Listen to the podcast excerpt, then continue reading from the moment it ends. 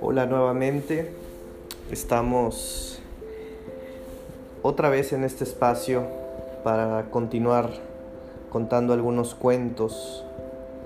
Eh, este es nuestro tercer episodio y eh, seguimos revisando este libro de, del autor Edgar Keret que se titula Tuberías.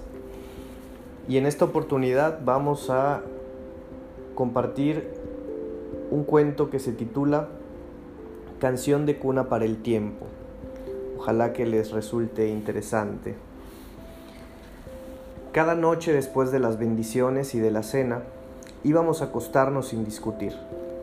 Nos metíamos en la cama, nos tapábamos con las toscas mantas de lana y esperábamos. Mamá llegaba sin hacer ruido.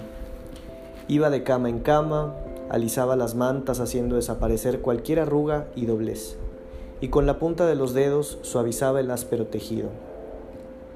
Una vez que había pasado por todas las camas, se sentaba a los pies de una, tocaba ligeramente el tobillo del elegido que estaba acostado en ella, y se ponía a tararear una melodía extraña y lenta.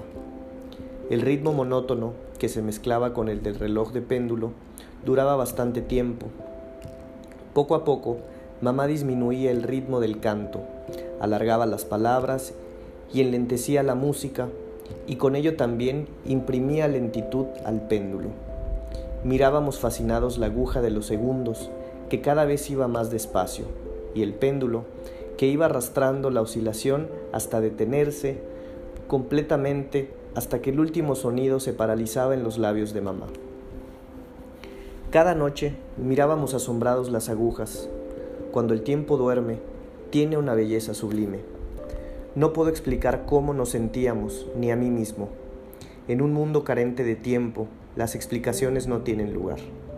Pero era como si por un momento pudiéramos ver la vida como es, nítida y transparente, no diluida en turbias ambiciones y aspiraciones.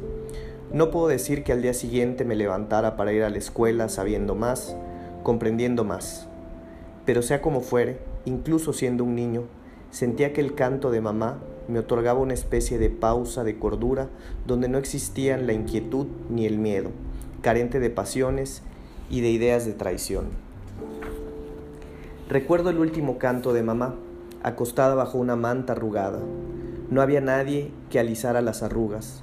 Todos estábamos alrededor de su cama, escuchando su voz desgastada, alargando palabras que no conocíamos una vez más. Nuestras lágrimas se filtraban lentamente a través de las capas del aire hasta llegar al suelo. Aquella noche el tiempo cerró los ojos, pero para nosotros no se durmió.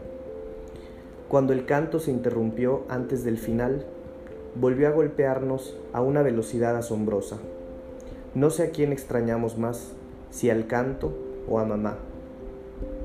Lo que sé es que todos intentamos hacer dormir el tiempo.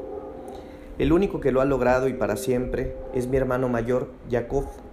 Hace dos años le mataron a puñaladas durante una pelea en la Plaza del Reloj. Aubá y Beret se casaron. Aubá es parvulista y Beret tiene un excelente empleo en la sanidad pública. Pero incluso en sus casas siento añoranza. Tengo la tentación de rememorar el canto conocido. Y yo, a veces, intento cantarlo para mí por las mañanas, cuando voy en autobús a trabajar o cuando me quedo en la oficina haciendo horas extras. Pero a mi reloj digital no le impresiona la canción de cuna que le canto, tal vez porque no comprendo las palabras, tal vez porque no tengo suficiente paciencia. Fin.